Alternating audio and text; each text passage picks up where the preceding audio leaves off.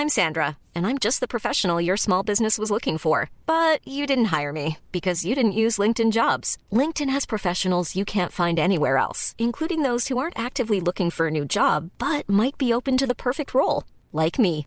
In a given month, over 70% of LinkedIn users don't visit other leading job sites. So if you're not looking on LinkedIn, you'll miss out on great candidates like Sandra. Start hiring professionals like a professional. Post your free job on linkedin.com/people today. There's never been a faster or easier way to start your weight loss journey than with PlushCare. PlushCare accepts most insurance plans and gives you online access to board-certified physicians who can prescribe FDA-approved weight loss medications like Wigovi and Zepbound for those who qualify. Take charge of your health and speak with a board-certified physician about a weight loss plan that's right for you. Get started today at plushcare.com slash weight loss. That's plushcare.com slash weight loss. plushcare.com slash weight loss. Spring is my favorite time to start a new workout routine. With the weather warming up, it feels easier to get into the rhythm of things. Whether you have 20 minutes or an hour for a Pilates class or outdoor guided walk, Peloton has everything you need to help you get going. Get a head start on summer with Peloton at onepeloton.com.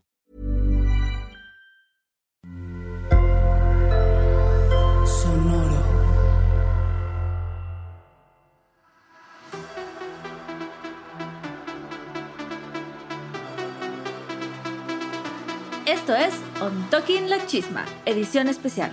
La mesa de análisis más seria, más detallada de la competencia más fabulosa. Somos periodistas del drama, especialistas en drag desde el sofá y aquí todas, todos y todes son bienvenidos.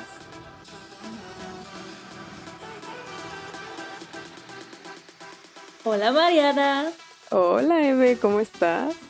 Estoy muy bien, estoy muy emocionada porque por primera vez en la gran historia de un Talking La Chisma tenemos un episodio especial que no es precisamente un review, review de algún episodio de Drag Race. Y además tenemos nuestra primera invitada. Bueno, pues les queremos presentar a Sara. Sara trabaja con nosotras en Sonoro. Ahorita Sara se va a presentar mejor, pero pues básicamente es fact-chequeadora de chismes. Nos viene a fact-chequear hoy.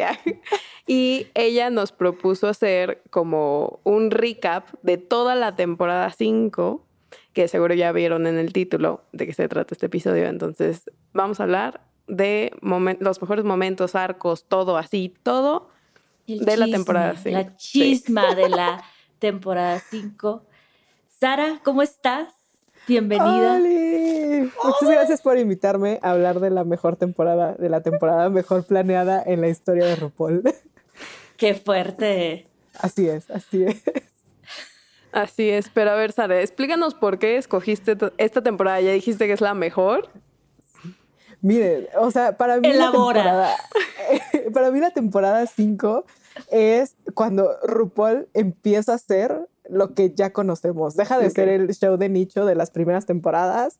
Empieza a experimentar con, con, con hacer cositas diferentes. Ahorita ya hablaremos de cuáles Ujú. fueron los primeros en esta, en esta temporada, las primeras cosas que se vieron en esta temporada. Ujú. Y plantea unos arcos maravillosos. O sea, creo que pocas temporadas de reality, sobre todo, tienen personajes tan bien planteados y arcos tan bien planteados como la temporada 5. Por eso me parece una joyaza de temporada. O sea, no he, no he visto que se repita, de- desgraciadamente, actualmente.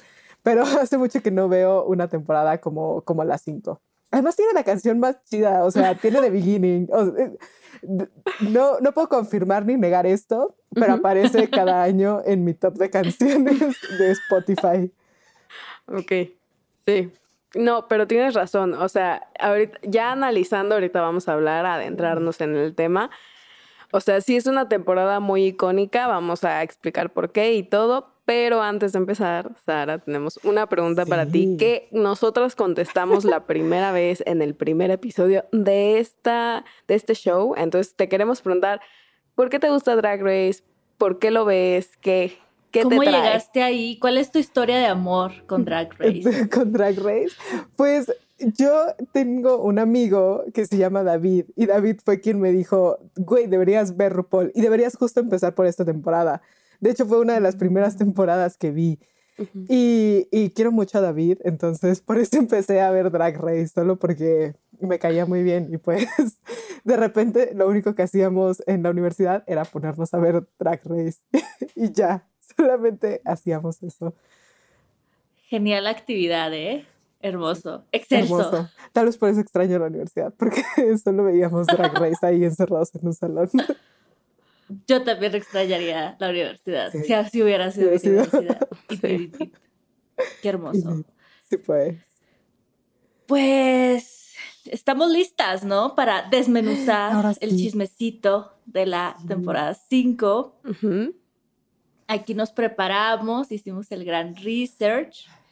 Y bueno, podemos empezar hablando por la gran ganadora, por la gran señora doble ganadora de Drag Race. Y aquí que Sara me que al parecer es la única que, que tiene dos coronas de Drag Race. ¿Verdad que sí, Sara? Confirmado. Así es, confirmado, fact-chequeado que la Jinx es la única concursante hasta el momento que tiene las dos coronas. La gran reina, la Jinx Monsoon. Sí. ¿Qué les pareció el arco tenía un arco de la temporada, ¿no? O sea, yo me fijé hace poco que ella no fue como de las reinas que entraron fuerte al inicio, o sea, no ganó ningún reto hasta casi la mitad de la temporada. A ver, a ver, Sara. O sea, creo que es de las cosas que lo hace más icónica esta temporada, porque hay concursantes, o sea, como Violet, que sabes desde el principio, Bianca también, que sabes desde el principio, desde que ponen un pie y se presentan, que van a ganar. Hay ese tipo de concursantes. Y Jinx no lo fue. Jinx estaba muy en el background, creciendo poco a poco, hasta que se le ponen de frente sus villanas, el Relaska Talks. Entonces, eh, eso es lo que la hace una temporada tan especial, porque de verdad Jinx creció a lo largo de la temporada. No es como un arco como el de Violet, que llegó mm. ya siendo súper perfeccionista y en el arco solo se redimió de ser una villana a tener empatía, o al menos eso intentaron en esta temporada, sino Jinx de verdad creció en, en cada reto y es lo que la hace ser una ganadora, creo yo, muy diferente. Sí, porque es el underdog, ¿no? O sea, aquí nos presentan, creo que por primera vez, si no mal me equivoco, en Drag Race, que el underdog gana, porque pues antes, por ejemplo, teníamos, ahorita mencionaste a las villanas, y sí, antes teníamos villanas, pero por ejemplo, yo lo comparo un poquito con la temporada 3, con Raya, Shangela, que tenían sus equipos, pero yo sentía que ellas eran ambas villanas contra villanas. Eh, y aquí era como una persona solita contra estas tres super amigas que, o sea, que no le hacían la vida imposible, no todas. O sea, yo sentía que la que más le hacía la vida imposible era Roxy, como que Roxy sí. A mí no me caía bien Roxy, por eso era como siempre en contra de Jinx eh, y no era como... Yo sentía que no estaba justificado ese odio que tenía Roxy y por lo menos eh, Alaska a veces era como de, ah, ok, o sea, ya esto se está interponiendo mucho como en mi camino hacia ganar. Para mí Alaska tiene un arco, hablando de Alaska, que es como más de muy así, de que tengo la presión de que mi novio acaba de ganar la temporada pasada. Y para mí Alaska fue muy bueno en, los retos, en, las pasarelas. Eh, yo sentía que, por ejemplo, a Jinx le, faltaba un poquito en las pasarelas, en los retos era muy buena, eh, pero como que cuando Alaska empieza a ver que ya está, y bueno, yo siento que ya está teniendo mucho protagonismo como villana y no como talento que tiene, entonces ahí empieza mucho como este juego mental en ella y la presión que yo siento que ya se tenía mucho o que vimos. Y pues Detox, no sé, siento que Detox eh, no tenía como... Estaba ahí, ¿no? Era Detox, sí. Que es muy buena, eso hay que dejarlo claro. Sí, sí, es, buenísima, pero sí, no solo existió, no tiene un arco tan chido. Sí. Es cierto. No recordaba que Chad Michaels había ganado la temporada anterior y que a las que tenía todo era Sharon, ¿no? Eh, Sharon ah, Needles. Sí, sí, perdón. Sharon Needles había ganado la temporada anterior y era lo que Alaska tenía, tenía tanto, tanto peso encima. Sí, no, o sea, estar fuerte, porque, o sea, sí tenía expectativas de, de, las reinas, de todo el mundo, de que, ah, pues si tú, si tú eres el novio de la Sharon Needles, pues a ver, tú qué sabes hacer, ¿no? Entonces, sí, pero no, nada como la Roxy en Mean Girl, Super Mean Girl. La otra, ah, la otra estaba viendo, como haciendo el research, refrescando la temporada 5, estaba viendo un video de ella y Jinx en el workroom. Y que Jinx le pregunta, así como que súper buena onda, ya nada más por hacer conversación, de que cuál ha sido tu mejor, tu momento mm. favorito en la temporada. Y la Roxy, cuando estuviste en el bottom. Sí, era, ay, no, qué maldita. Yo sí decía como, o sea, la Jinx no te hecho nada, o sea, nada más ser buena y ya. Y también porque la Roxy, según yo ya, cuando Jinx se hace buena, Roxy se hace, no mala, pero ya no le va tan bien, según yo. Mm, pero entonces, a ver, porque nosotros estamos hablando mucho de los arcos de estos personajes y yo tengo una pregunta. Entonces, ¿ustedes creen que hasta cierto punto ya estaba planeado que Jinx fuera. Y, y, lo digo con todo el amor del mundo. Yo no estoy diciendo que mi Jinx no se merezca todas las coronas que tiene. La amo, la adoro. Pero, o sea, si estamos hablando de que es el primer, la primera temporada que está tan bien organizada en cuanto a, un, en cuanto a una narrativa, me hace pensar, ¿será que estaba ya un poco la serie planeada hacia ese final? No lo sé, lo pongo sobre la mesa. Ay, no sé. O sea, una parte de mí cree que sí, porque ya está, o sea, ya tenías a las villanas bien definidas. Además, tenías por otro lado, un poco atrás, a Coco y a Lisa peleándose en lo suyo. Pero, y, pero igual creo que había de dos en esta temporada y que lo decidieron muy cercano al final. Que Jinx ganara o que Jinx se quedara el Miss Congeniality y que, y que Alaska ganara. Yo sabes qué sentía cuando me enteré que Alaska era la novia de Sharon, yo dije, yo ahí dije, no creo que le den el gane. O sea, es muy buena y todo, ah. pero yo sentía, como Mariana, pero sentía, pues no se lo van a dar porque ya ganó la, eh, o sea, sabes, como ya ganó el otro, entonces ya no se lo van a dar a Alaska. Pero también cuando ves el top 3 de la final, dices como, o sea, Roxy, yo sí decía, como, ¿se lo da Roxy? No, no, no, no, no, no, no. Entonces, o sea, como que entre Alaska y Jinx, yo sí sentía como, pues entre ellas dos, sí, el gane sí está merecido, porque pues Jinx, lo que hemos venido hablando, ha crecido, tiene este arco, es este, como que también da mucha ternura a Jinx. Creo que su personaje se da mucho a que te caiga bien, porque cuando le hacían lo de las críticas, que lo hemos hablado un poquito antes, lo de Where of the Dog's Back y todo eso, como que él hace muy relatable. Entonces, como que te identificas mucho con la Jinx y, y con Alaska, pues no es tan identificable en ese sentido, sentía yo. Ajá. Pero, o sea, pero coincido que definitivamente Roxy no, se merecía ganar. ¿Qué hacía ahí? ¿Quién sabe? Es más, o sea, ves el video de la final, de, la, de cuando entran todas, y Detox tiene un super look blanco y negro, y dices, ¿por qué Detox no está ahí en lugar de Roxy? Sí, de acuerdo. ¿Tú qué piensas, Eve? No, o sea, no lo sé, porque no me gustaría como pensar que la Rupaula le dio el gane a a Jinx. O sea, yo creo que sí se lo merecía porque sí, o sea, sí es una gran reina y desde aquellos años, cuando estaba chiquitita mi niña, se le notaba, o sea, se le notaba todo el talento y cómo fue creciendo en la temporada y así. O sea, por esa parte yo creo que sí lo tiene muy, muy merecido, independientemente de si mi tía Rupaula movió sus sus hilos para lograr esa final. Que igual también me hace pensar, o sea, ¿qué también los habrá movido si Roxy Andrews fue a dar a la final? o sea. like, real talk. O sea, eh, ahorita que ya empezamos a hablar, que me mencionó la, la Roxy, yo sí dije, pues es que sí es cierto, y esta morra ¿qué hace ahí, o sea, ese lugar era de Detox. Y ahí, por ejemplo, una final, Alaska, Detox, Jinx, sí siento que hubiera estado como mucho más, o sea, ¿sabes? O sea, como que si hubieras dicho que, güey, no tengo idea a quién se lo va a dar, se lo puede dar a cualquiera. Cualquiera es buenísima.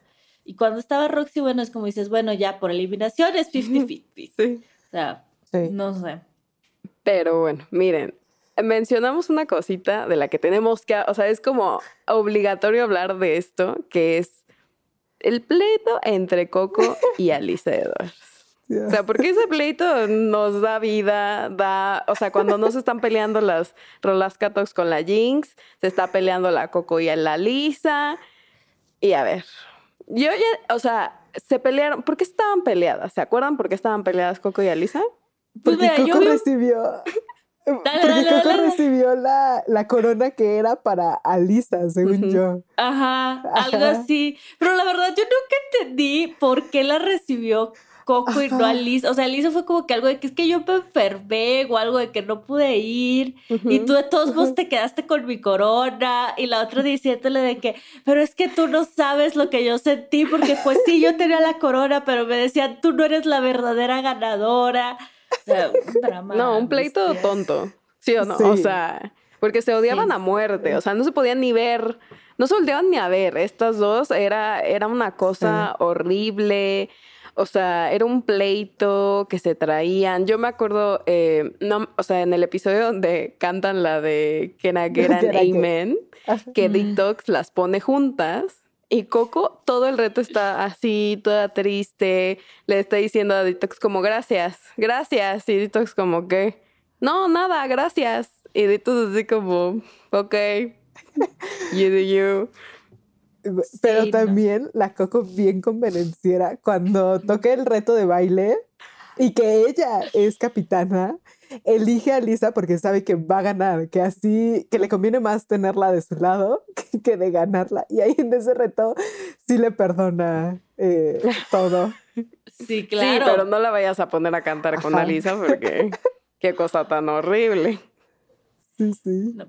Pero según yo, ahorita ya, Mm. ya hicieron las Mm, paces. Sí. Me vi un video de la Sí. Coco Montriz de hace unos años que dijo que ya, que ya hablaron, que ya lo solucionaron, que ya son mejores amigas. Pero miren, todo ese drama que nos dieron en la temporada 5 nunca se va a olvidar. Icónico fue. Desde el primer momento. Sí. Sí, porque cuando regresan en All Stars 2, creo que ya, ya es como de, ah, eh, ya, ya lo superamos. Sí, creo que sí. Creo que hasta hacen la broma, ¿no? Cuando entran, ajá, cuando entran Mm, al, cierto. al workroom, eh, que hacen el cruce de miradas, pero ya, ya eran amixes. Sí, pero, o sea, creo que este arco le da mucho, porque bueno, luego llega el, el lip sync, ¿no? El, el lip sync, que es uno, uno de los lip syncs más icónicos que tiene esta temporada entre Coco y Alisa. Y es de, bueno, pues ya, o sea, lip sync, se van a eliminar entre ellas, se andan peleando, ellas mismas diciendo en la entrevista, como aquí se va a definir quién es la mejor. Em, pero a ver, ¿quién, o sea, para ustedes, ¿quién ganó ese lip sync? Alisa, pero solo porque la amo, porque sé que Coco es la diosa del lip sync. O sea, nadie le va a ganar en un lip sync a Coco. No, o sea, y además Coco ya llevaba, o sea, Coco, asesina del lip sync, asesina del lip sync es, y esa fue su temporada en la que se consolidó, lip sync cuatro veces, cuatro cinco veces. Sí. Sí, sí, no sé, o sea, es que yo también tengo un, un- un lugar muy especial en mi corazón por Alisa, entonces no soy objetiva en esto, la Ya. verdad, para nada. No, yo siento que lo que ayudó a Coco a no irse fue el traje, cuando empezó a Oh. mover. O sea, si no hubiera tenido eso, hubiera perdido. Entonces estoy de acuerdo con Sí. ustedes. Básicamente, lo que estoy diciendo. ¿Hubiera sido digno de un double chantey ese lip sync? Ma- yo, a ver, qué buena pregunta. Porque, a ver, lo vamos a comparar, ya teniéndolo aquí, con el double chantey de Alisa y Roxy. Que no fue un gran lip sync en sí, pero como tiene un momento muy icónico, que es lo de la peluca, por eso fue el double chantey, ¿no? Sí, definitivamente. O sea, para ustedes sí hay una clara ganadora en ese lip sync de, de Alisa y Roxy Andrews. Ah, no, yo también hubiera elegido el double chantey. O, sea, ¿tú hubieras elegido el double chantey en los dos? No, en el de Coco y Alisa no. De- definitivamente Alisa ya no daba para más capítulos. Ya se tenía que ir. ya. ya. Ay, mi o sea. Me encanta que Sara pensando como producción. De que no, ya. Mm. Ya no, ya, ya, ese drama ya estaba exprimido. Ya, ya, Adiós. ya no las podemos dejar. Que pierda la, una. la productora nunca sale de ti. Claro. P- Pero es que de verdad, o sea, ya Lisa no daba para más. Y, y, tampoco en el All Stars, o sea, también en el ah, All Stars ya era su momento de irse. Es muy buena drag queen, pero, pero ya.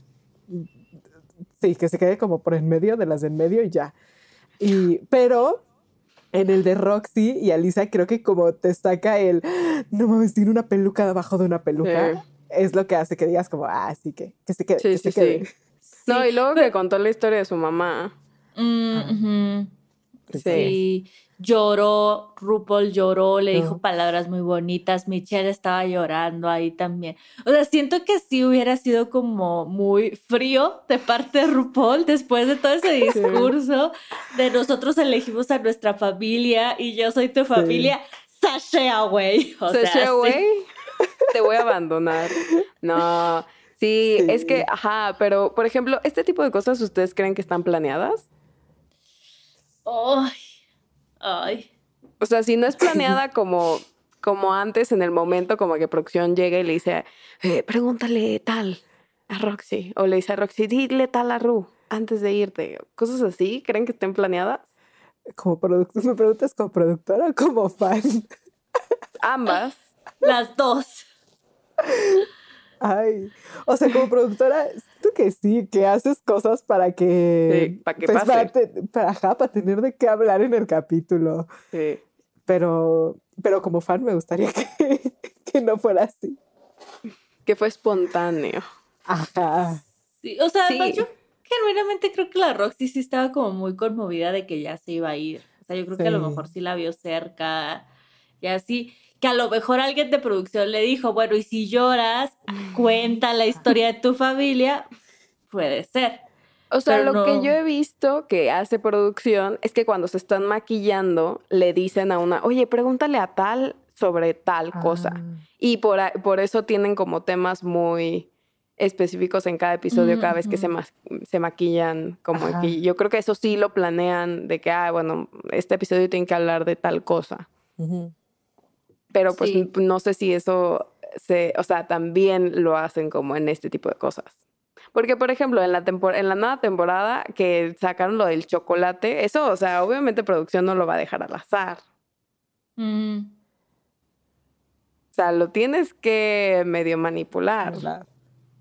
No, claro, o sea, también mi tía no tiene tanto Emi por dejar las cosas al azar, o sea, eso que quede claro.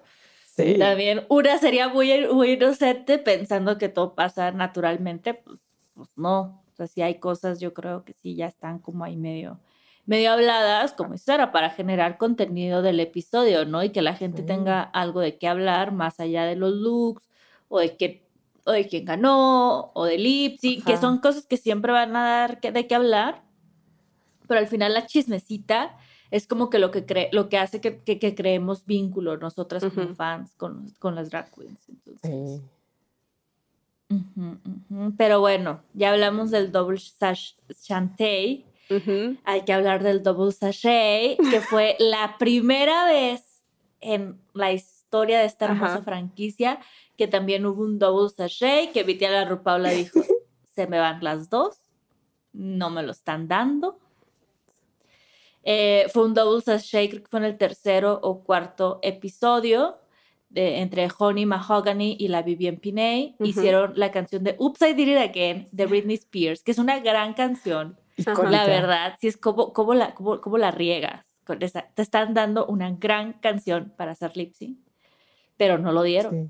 Pero al parecer sí se puede, sí se puede arruinar ese tipo de cosas. ¿Ustedes qué pensaron? ¿Sí se merecían el double sachet away? Sí, definitivamente. Era malísimo. Era malísimo. O sea, yo lo veía también y dije, como ya sácalas a las dos, bye. Sí, además, justo es una canción tan icónica que, ¿cómo puedes? ¿Cómo puedes equivocarte? Sí, no. O sea, y además la, la vi bien, o sea, también me acuerdo, como que la vi bien todo el rato, como nada con la mano en la cintura y movía una mano y lo le hacía así y así. Y todo el rato tenía la cara de que estaba bien cagada, de que estaba bien enojada porque no quería estar lipsinqueando, creía que no debía lipsinquear. Sí, y la otra, o sea, la otra siento que lo, lo trató de dar un poquito más, la Honey. Pero, pero ajá, o sea, no. Pero a la vez no, no lo daba no lo sé. ¿Ustedes creen que RuPaul estaba muy enojado en ese momento? Sí, obvio. O sea, y Britney también. O sea, yo creo que hay personas que ven, su- bueno, artistas que ven su lip sync y dicen, wow, qué gran lip sync. Pero este, este no fue la ocasión. No. No. No, y, o sea, eh, siempre, o sea, algo que me da mucha risa que siempre cuando ves un lip sync eh, traen unos looks horribles porque, bueno, por alguna razón andan en el lip sync, pero aquí todo es horrible, o sea, la interpretación, no hay energía, no, o sea, en serio, no, no, no, te dan ganas de ya, quita, o sea, páralas, así de que diles, basta, las dos se van, no las dejes terminar este lip sync. ¿Qué, qué grosería para Britney Spears es esto? O sea, sí está horrible ese lip sync. Sí, sí, fue muy Sí. malo. La verdad, yo sí esperaba como, como notar más el enojo de RuPaul. Siento que hasta eso fue bastante diplomático. O sea, sab- ¿sabes? Para decir, ¿saben que se van las dos a la chingada? Chinguen a su madre, casi creo. Siento que fue bastante diplomático en decir, ¿saben que You vote Sasha away? Aunque sí es cierto, ni siquiera les dijo palabras bonitas, ahora que me acuerdo. Ya No, es que pues, siempre les dice, güey, you are a star, eres una estrella, aquí te vamos Ujú. a amar y te vamos a recordar siempre. A esto no les dijo nada, nada más dijo, Honey, be bien, sashay away y a la fregada. Sí. Wow. Las palabras bonitas se las guardó para Ivy Winters. Eh, amamos, amamos a la Ivy. Jinx No. Sí. Pero la Ivy ya ni hace drag, ¿no? El No. otro día estaba yo viendo que ya no hace drag, que Vive tiene en como... el campo. Ajá, algo así. Que cultiva como manzanas y cosas así. la cara de No la Ivy. tenía idea. Esto es una exclusiva para mí. Sí. Sí, puedes ver en su Instagram. Ahí ya, ya, efectivamente ya no hace drag. Ya dejó la vida del drag. drag. Me dirijo a stalkearla. O sea, oficialmente. Pues, o sea, ya ya, dijo nada de de fotos que- de drag. O sea, ajá, de que ya no nada, nada de drag, ya. O sea, ella se dedica al campo, a, su- a sus frutitas, su...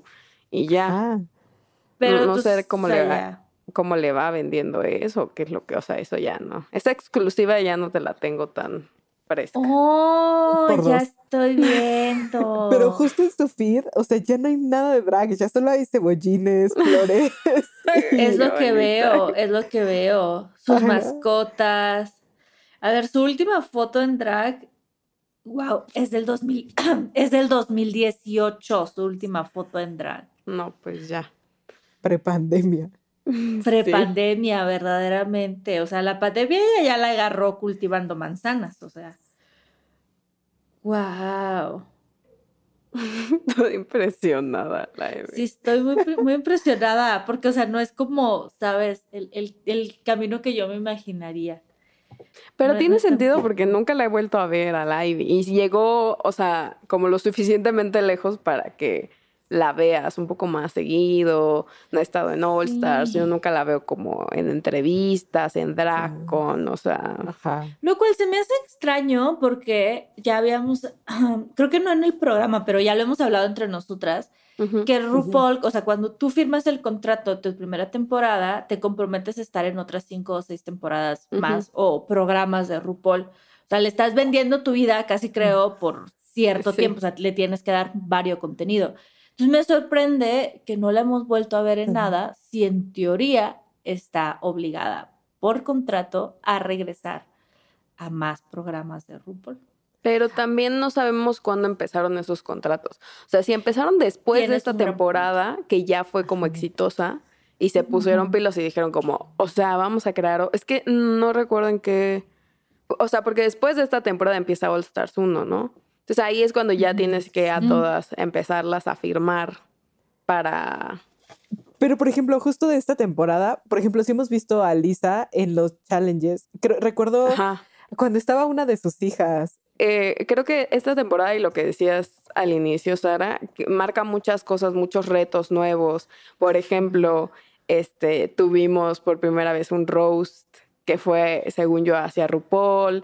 Eh, y entonces aquí empezamos ya a ver eh, mejor formulados como, pues ya sabemos que en las temporadas que vienen es Snatch Game, como siempre, ¿no? Pero también sabemos que puede que haya un roast, que puede que haga tal cosa, que, que ya requieren como más improvisación, ser más graciosas y todas estas cosas que eh, en previas temporadas no requerían tanto, que eran más como sesiones de fotos, comerciales, ese tipo de cosas. Em, Y aquí hay un dato muy importante a mencionar. a Y ver, es que Jinx es la primera comedian queen en ganar. O sea, Ujú. y justo creo que esto marca el pace de otras temporadas. En, Ujú. ay, güey, o sea, sí, qué chido que tus looks están chidos, pero Sí. ¿qué tal te va en el, en, en el Snatch Game?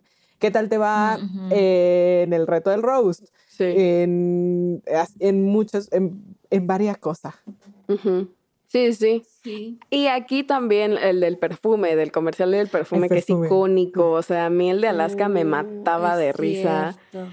Y, y después ya las Sí. vemos también haciendo como, no solo perfume, sino como ellas tienen que inventarse y grabar todo, ¿no? De un producto que tienen que hacer. Eso también, también lo marca mucho aquí, ¿no? Antes no lo hacían tanto. Ajá. Sí, esta es la Sí. temporada en que define que el- eh, una drag debe ser multifacética. Ajá. 360. 360 diría Paquita Salas. Exacto, exacto. Sí. Sí. Sí, Pero a ver, ¿cuál fue su reto favorito de esta temporada? Ay, no lo sé. Una parte de mí quiere decir que el de baile, porque amo a Lisa Edwards, pero la verdad es que el del perfume es icónico. Y cuando graban el videoclip, creo que ese no es tanto reto, ajá, es solo es como mi momento fab. Cuando Ajá. graban el videoclip de, de Beginning, Ajá. Güey, Mm. que- no, o sea, amo, amo. Es- eh, sí. A mí uno que me gusta mucho en lo que Eve piensa su respuesta es que siempre, que siento que nadie se acuerda de este reto y a mí me encantaba. Es, y la única vez que lo han hecho, uno donde se tienen que aprender y hacen el lip sync y el video de pleitos de temporadas anteriores. ¡Ay, es cierto! Ah, Sí. Es uno de los primeros, ¿no? Sí, porque me acuerdo que la Sí. Jinx estaba así como de, ah, no me toca, así de que se estaba como que frustrando mucho y, y me encanta porque es un reto que lo pueden seguir haciendo porque pues digo, pleito para escoger en este... En esa temporada podríamos hacer uno de la temporada 5, dices tú. Sí. O sea, y, y pues ayuda también a promocionar el untalking porque dices, como este pleito de dónde? Ajá. Entonces yo siento que deberían de explotar más este reto, pero bueno. Sí, ¿eh? No lo hemos visto otra vez. No, ¿verdad? no. Fue la única vez. Y sí, o sea, sí estaba Mm. bueno, en teoría. Sí. Pero para mí, yo creo que el roast, ¿eh? Este, me gustó mucho el roast. Se me hizo que fue un, un muy buen roast. Si no me equivoco, fue el primer reto de roast que Roast. tuvimos en toda la serie. Y creo que sigue siendo uno de mis favoritos. Porque hay Ok. temporadas en, en las que las reinas nada más no, de, de, de improv y comedia nada más no saben, pobrecitas Ujú. mis Sí. niñas. Pero creo que en este estuvo, o sea, estuvo bueno, tuvo momentos icónicos. También, también el reto de la telenovela, cuando hicieron la Ah, sí telenovela. es cierto, el de la telenovela. Sí. Ese, Sí. ese lo hacen un poquito más, pero ya Sí. como que te muestran el resultado final, ¿no? Ahora. Ahora, siento que sí, y ahora vimos como más del, del making of, pues, en esta temporada. Y que también fue muy bizarro, no sé. Todo ese reto fue muy bizarro. O sea, eso de que. o sea, esa telenovela en general fue muy bizarra. Pero también se me hizo, se me hizo muy icónico. O sea, les digo, más por las reinas que por los retos en sí. Sí. Grandes momentos de la temporada 5, ¿ya vieron? Icónica temporada. Sí, es muy icónica. Verdaderamente. Pero a ver, hablando de momentos icónicos, ahora sí, vamos a, a lo que nos interesa mucho más, que son los momentos icónicos, los memes, todas esas cosas que ya en nuevas temporadas vemos que repiten, que, que así de Sí. que call out y todo eso. A ver, ¿cuáles son sus momentos favoritos? Porque tiene muchos, es que esta temporada Es tiene tiene demasiadas Demasiado. cosas pasando. Sí, sí, tiene demasiado. demasiado Cualquier son- GIF, ¿eh? cualquier GIF ah, tiene GIF de GIFs. Edwards, el de Back Ross, el de Look How Orange You Are. eh, icónicos. A mí me da mucha icónica. Lisa Edwards. Cuando, le- cuando Coco está cantando como perdí toda mi esperanza hoy, pero está toda triste. Y el, y el de la canción le dice, se ve que perdiste toda la esperanza ahí, ¿no? Y Coco así como de, "Ugh". O sea, Sí. todos esos momentos son icónicos porque nadie sabía cantar bien, según yo, en esa Sí. canción. No. Sí. También, o sea, el de Backrolls te alisa el momento cuando pasa en el, en el on talking, que en ese momento, según yo, no se llamaba on talking, tenía otro nombre, que era como el hall de something. Es que le decían inter- interior lunch, algo así, o sea, como... Ajá. Sí, como una cosa así, pero pues todos sabemos que era el on talking. Sí, pues sí. Pero mira, hasta el on talking ha evolucionado, para que vean. O sea, el Untalking, según yo, empezó siendo como patrocinado por Absolute y así. Y ahorita ya la. RuPaula lo patrocina ella misma con su bebida que se acaba de inventar. Yo no necesito aquí ¿Qué? patrocinadores. No, pero- por ¿Te has dado favor. cuenta? A ver, mira, ¿Tiene- hace tienes? como... Ajá, Dale, dale, dale. dale. Hace como dos temporadas yo me empecé a dar cuenta que cuando se iban al un talking así, tenían unas bebidas, porque eh, ves que antes les servían vasitos y así, pero ahora yo decía como, hay unas latitas, esto es patrocinado porque RuPaul no lo regala. Y entonces luego me di cuenta que, ¿cómo se, Eve, ¿te acuerdas cómo se llama? House of Love. House of Love. Y entonces yo dije Ajá. como, "Mm, seguro RuPaul. Pero siento que antes RuPaul como que, que no lo ticiaba tanto y ahora ya es como, ve, o sea, ya cuando terminas un episodio, cuando es la final, este es patrocinado por House of Love y tiene la cara ahí de RuPaul. Sí, así que tú eres patrocinio, pues vemos, porque es del mismo, Sí, Sí. del mismo dueño, todos del mismo, Cross pero promotion en realidad. sí, exacto. Exactamente, ya tiene sus propios. Sacas, o sea, yo no sé, no, no me, no he tenido un House of Love enfrente de mí, no lo he probado, pero a mí me da la impresión que son como estas bebidas, este, como fizzy drinks con poquito alcohol que venden Ah, aquí. ya, Ah. sí, sí. Sí, Sí, no es que sí no quiera decir marcas, es que realmente no me acuerdo de ninguna ahorita, pero existen, Un existen seltzer, varias. ¿no? Un seltzer. Ándale, Ajá. un seltzer, que son como seltzers. Les digo, no lo sé, porque yo nunca lo, lo he tomado, pero esa es la impresión que me da, que son como seltzers. Y de hecho ya les hizo como su propio, entre comillas, como programa, porque a mí me ha estado Ah. saliendo como un comercial de que ahora como en los drag cons o así, tienen como un panel de House of Love donde junta a las dragas de esa temporada y se están tomando su seltzer, su House Sí. of Love, Y mientras también los echan invitados chisme. están tomando Ajá, sus ajá. seltzers. Sí, sí, sí. Pero todo eso se ve como que es algo en- que, que pasó en DragCon y luego lo, lo, lo, lo subieron al. Ajá. Como que lo grabaron y lo subieron. Porque sí, o sea, hay público, el público les pregunta cosas. Sí, ¿no? Mi tía haciéndole promoción a su gran bebida. Mi- ella va a dominar el mundo y La soporte. dinerita. O sea, el fracking se está acabando, pero, pero el alcohol llega, llega a revivirlo todo. Qué no, pero es fuerte, que ya, o sea, sí está, fuerte. yo creo que RuPaul, o sea, y lo hemos hablado de y yo, como que ya tiene su multiverso, Sí. Marvel, pero de dragas. O sea, no le falta nada para sacar juguetes. Y Yo creo que de los funcos que ha de haber de las reinas, tiene, yo creo que pide, ¿no?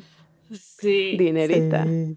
Hace, esto no tiene nada que ver, pero hablando del poder de mi tía y sus multiversos, hace poquito salió la nota de que una mujer tailandesa compró, compró la franquicia de Miss Universo. Que ya Oh, en que era de ok. Donald Trump y ahora es de una Ajá. tailandesa. Ok. Ah, vamos. Pero me dio mucha risa porque mi papá, que casi no sabe nada de esto, me preguntó, ¿no lo compró RuPaul? Y yo, no, papá, no fue RuPaul. Sí es un negocio en el que estoy segura que mi tía podría incursionar, Sí. pero no, no fue RuPaul. Y yo no porque no es de drag. O sea, como que sí sé que. RuPaul se concentra mucho en cosas que son de, o sea, como convertir cosas que hemos visto todas nuestras vidas, American Idol, todo eso, pero en dragas. Ese es Ese más es su bien. negocio, ese es su negocio, sí. Sí, queremos mucho a la RuPaul. ¿Qué Sí. más tenemos de momentos icónicos? El de la canción horrible. O sea, el de- o sea, la canción horrible, el videoclip ochentero mal hecho. Sí, también icónico momento. Y las fotos. Ah. Las fotos del principio de temporada que son en el Sí, bajo el agua, sí. Ajá, también icónicas. La más draga, ahí te viene una demanda, ¿qué es eso? yo creo, mira, yo creo que muchas demandas le viene, pero vemos. Pero, pero eso ya sería otro episodio.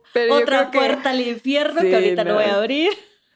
Sí, pero bueno, regresando a la temporada 5. Lo último, lo último que yo tengo que decir es, ah. ¿qué pedo con esos fake hands? O sea, yo siento que unas ya estaban en, o sea, que era de que tú ya estás en una línea muy delgada entre estar muy bronceada y ya estar haciendo aquí un blackface o una cosa acá medio dudosa. O sea, ¿qué pedo con la moda del 2013? E, es que yo aquí tengo algo, creo que va de acuerdo a este punto. Y es que a todas las reinas de esta temporada, o sea, ya estaban en RuPaul, pero no, no habían llegado a su máximo. Porque igual ves los looks y la verdad es que están, están dos, tres, le faltan, le faltan. No, para nada con lo que ahora es Detox o Alisa. Y de ahí que creo que va con el, el maquillaje también no estaba tan pulido como lo tienen ahora. No es como las reinas de ahora que llegan y ya. Ay, no, ya, lo saben todo. son perfectas. Están súper producidas. Sí, no, a estas, eh, a estas reinas, aunque aunque les faltaba, o sea, que ya habían estado en RuPaul, todavía les faltó un montón para terminar de crecer. Sí, y, y creo que también me da mucha risa porque vemos como cuando, por ejemplo, sobre todo en esta temporada que casi, casi todo el cast o las últimas seis reinas las pusieron en All Stars 2. Este, puedes ver como también de que ya crecieron, de que ya, ya tienen más dinero. Y siempre se nota eso porque ya traen inyecciones, ya traen Botox. Ya la Alaska tenía el labio así enorme. Este, ya la Detox se había operado otras 30 veces. Ya, o sea, ya todas regresan más delgadas, ya todas regresan más este con botox, ya tuneadas. Pero con más experiencia, ¿no? Y, y ya con unos looks que sí, lo que tú dices, este, si comparas a Detox de All Stars 2 con la temporada 5, me deja de ver. Sí. o sea, yo, yo me vi para el research, me vi otra vez como las entradas al workroom al principio de la temporada. Y por ejemplo, ves los looks y ahorita, o sea, si ves la, la, 14, o sea, ninguna, o sea, no, o sea, ninguna entra con, look, con un look así. No. O sea, mucho más trabajados. O sea, estos sí eran. Yo siempre me quejo cuando, cuando hablamos de los runways aquí, de que digo, es que si se ve como que es algo que puede haber comprado en Zara o en HM, no debería estar en una pasarela de Drag Race. Pero en aquellos años, en aquellos antieres, o sea, si ves los looks y si dices, güey, este es un vestido de antro que claramente vendían en el H&M en el 2012. No, o sea, si ves los, los looks de Jinx en esa temporada era horrible comparado con lo que, sí. o sea, con las maravillas que trajo en All Star 7. es que, y también, pues, o sea, sí te ayuda mucho el presupuesto, pero yo creo que han habido después de la temporada 5 muchas reinas como Violet, como Kimchi, que han elevado, o sea, los looks de una manera en la que si tú ves algo de la temporada 5 ahorita en una temporada 16, la saca, bottom. Es el primer, la primera en irse, son los primeros dos, dos, capítulos, el cómo la sacan. Sí, entonces, pues, sí. Yo creo que también vemos como ya esperamos muchísimo más de ellas, de todas, o sea. Sí. Sí, está muy cañón. Ah, yo me pregunto si mi tía la RuPaul, a ver si ustedes saben, pero yo me pregunto si mi tía la RuPaul les dará algún dinerito cuando las castea para que preparen los looks. Porque además sí es cierto, o sea, ya tienes que mantener un nivel este, en el que, y para mantener ese nivel, se necesita dinero, la peluca cuesta, el vestido diseñado cuesta un buen. Entonces, o sea, no sé si como para darles a todas como un punto igual de, de partida, les dará como alguna cantidad de dinero por adelantado para los que se preparen, o si será así como, güey, pues a ver cómo chingados le haces y juntas para mm. traerte todos tus looks, porque, o sea, los dineros que se van en salir en una temporada de RuPaul. Y no ganar. Y para no ganar. y no, para irte en el primero. todos también, ajá. Ajá, sí. A ver, Sara, ¿tú qué piensas? ¿Tú sabes, yo yo no, no, es un dato no factuable, Ujú. pero, pero no creo que les dé dinero, porque sí se nota, y sobre todo en las nuevas temporadas, se nota el, el gap presupuestario de algunas, de algunas reinas. Ajá. Sí, no, o y sea, además, no, sería demasiada belleza. Sí, no, creo que a una le gusta pensar que con tanto dinero que tiene RuPaul, les debería Sí. de dar por lo menos, o sea, tantito, no estoy diciendo la mitad de lo que la, la reina más cara ha gastado, pero por lo menos como para comprar tela y que tú lo puedas hacer tú misma, o sea, como a mí me gusta pensar, yo creo que Carmen comentó en un episodio o otras bambalinas que sí, que que sí les daba un punto como, pero yo siento que no les dan nada. Y por eso siempre escuchas que, que piden préstamos que de hipotecarios, casi casi así, que, que te podrías comprar una casa aquí en México y ellas comprando looks. Sí, o sea, sí se gastan, se gastan cantidades súper fuertes de dinero, que a veces Sí. es como, ah, bueno, o sea, si bien te va y ganas, es el dinero que usas para pagar Sí. todo lo que te Ajá. endeudaste Ujú. para poder ir a la temporada. Sí, Sí. ese es otro gran tema, ¿eh? Que, que- que habría que Sí. traer aquí a debatir. Hay que Sí. buscarlo en el Reddit. Eh, pe- o sea, Oye, sí. pero ahorita que está, estamos hablando de esto de, de que estos looks ya no se ven, creo que por eso es una gran temporada, porque no son estas reinas inalcanzables, son Mm. estas personas que quisieron hacer drag y que, y que Mm. crecieron en la temporada haciendo drag. Creo que puede ser la historia de, de muchas personas allá afuera y no una reina así ya súper consolidada que llega eh, a, de- arrasar en la temporada. Sí, porque ahorita ya nos venden ya la fantasía. O sea, ya desde un primer Ah. episodio ya las ves como estas grandes reinas y ya es más difícil. Ajá, como que digas, güey, pues cual, si ya puedo yo también, porque ya las ves siendo como las grandes señoras con mucho presupuesto Sí. y así. Sí, cierto. Y, y, y es cierto también, ahorita me quedé pensando en lo que decías, es la última temporada en la que eso pasa, porque yo siento que ya la, la que sigue ya es la de Bianca del Río, Río. Ador Delano, y siento que eso Y la también que ya... de Violet. Es la- o, sea, o sea, no, el gap entre Jinx Monsoon y Violet en cuestión de outfits, de ovnis, Sí. es abismal. Sí. Y eso que no, o sea, que sí, ahorita, porque yo vi un video donde Gottmik y Violet, que son muy Ajá. amigas, hicieron Ajá. como de, a ver, vamos a calificar, así de que Violet le califica al- a Gottmik o, o el- eh, sus looks y Gottmik a Violet. Y pues, o sea, si co- comparando a Violet con Gottmik, que las dos son buenas, Ajá. Violet se queda atrás por mucho. O sea, la cantidad de dinero que Gottmik se gastó en esos looks. Sí. ¿Y Goodman de qué temporada es de la... Do- donde ganó, ay, se me va, este, de donde ganó la 13, la, la que va después de Jada. ¿O la de Acuaria? ¿Es la de No, Aquaria, no, No. es la de la hija de la Gigi Wood, ¿no? Que son de la misma familia. Siempre se me hace un nombre. Ah. Simone. Simone.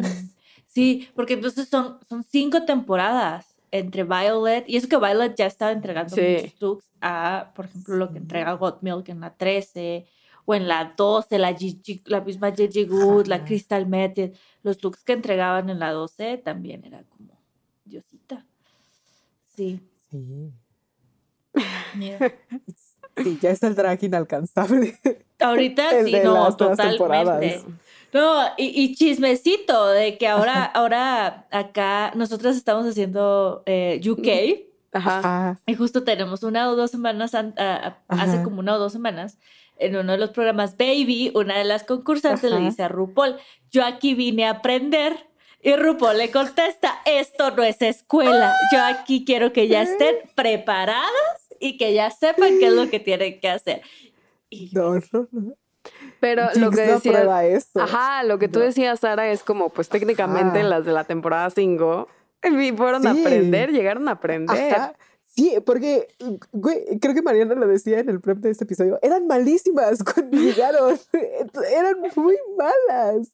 Y a lo largo de la temporada, pues, literal, fueron aprendiendo, no sé. Sí. Fue Sí, porque. No apruebo este comentario de RuPaul. No, porque técnicamente, a ver, las está entrenando para ser reinas que le gusten a RuPaul. O sea, si lo vemos así no es objetivo, o sea, Ujú. y, y de- nadie va a llegar ya sabiendo qué es lo que RuPaul le va a gustar a menos que te la pases como analizando y haciendo todo a la perfección. O sea, tú llegas y es como, pues es que nadie sabe una experiencia así, qué, qué va a pasar, qué te va a hacer, te vas a, te vas a hacer la villana de la presión, eh, te van a eliminar porque no, o sea, sabes, como todo eso no, no lo puedes como prever, Sí.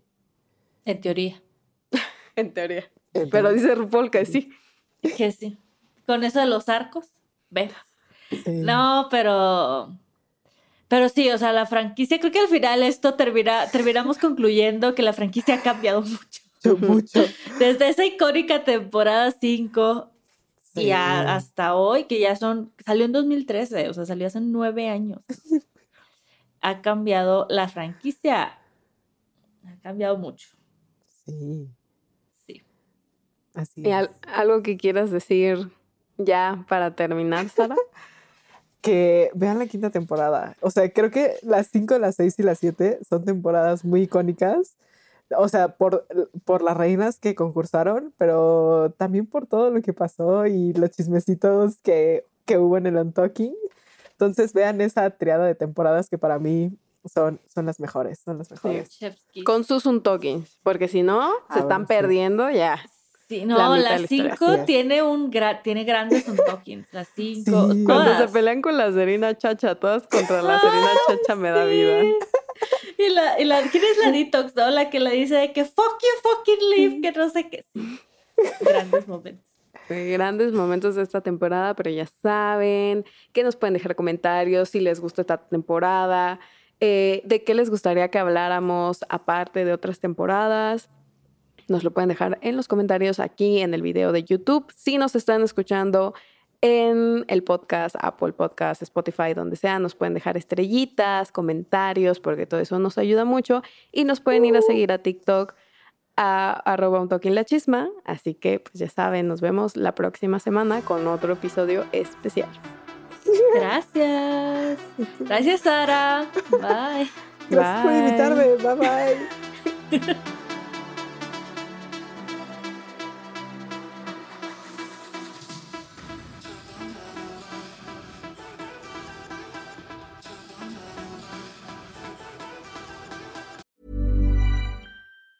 Even on a budget, quality is non-negotiable. That's why Quince is the place to score high-end essentials at 50 to 80% less than similar brands. Get your hands on buttery soft cashmere sweaters from just 60 bucks, Italian leather jackets, and so much more. And the best part about Quince, they exclusively partner with factories committed to safe, ethical, and responsible manufacturing. Elevate your style without the elevated price tag with Quince. Go to quince.com slash upgrade for free shipping and 365-day returns. I'm Sandra, and I'm just the professional your small business was looking for. But you didn't hire me because you didn't use LinkedIn jobs. LinkedIn has professionals you can't find anywhere else, including those who aren't actively looking for a new job but might be open to the perfect role, like me.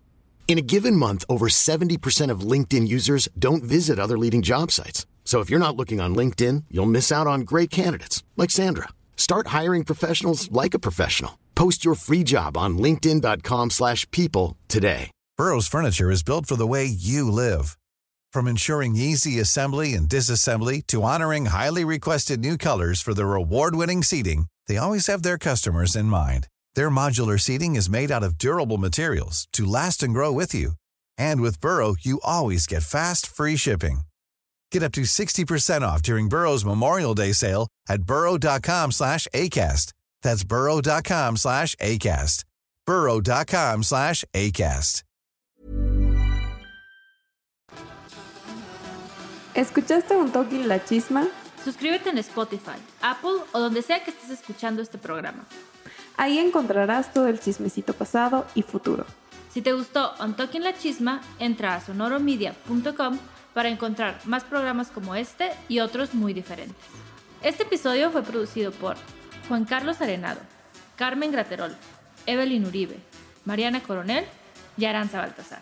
Agradecimientos especiales a Daniela Sarkis, Karina Riverol y Esteban Hernández Basquetebo.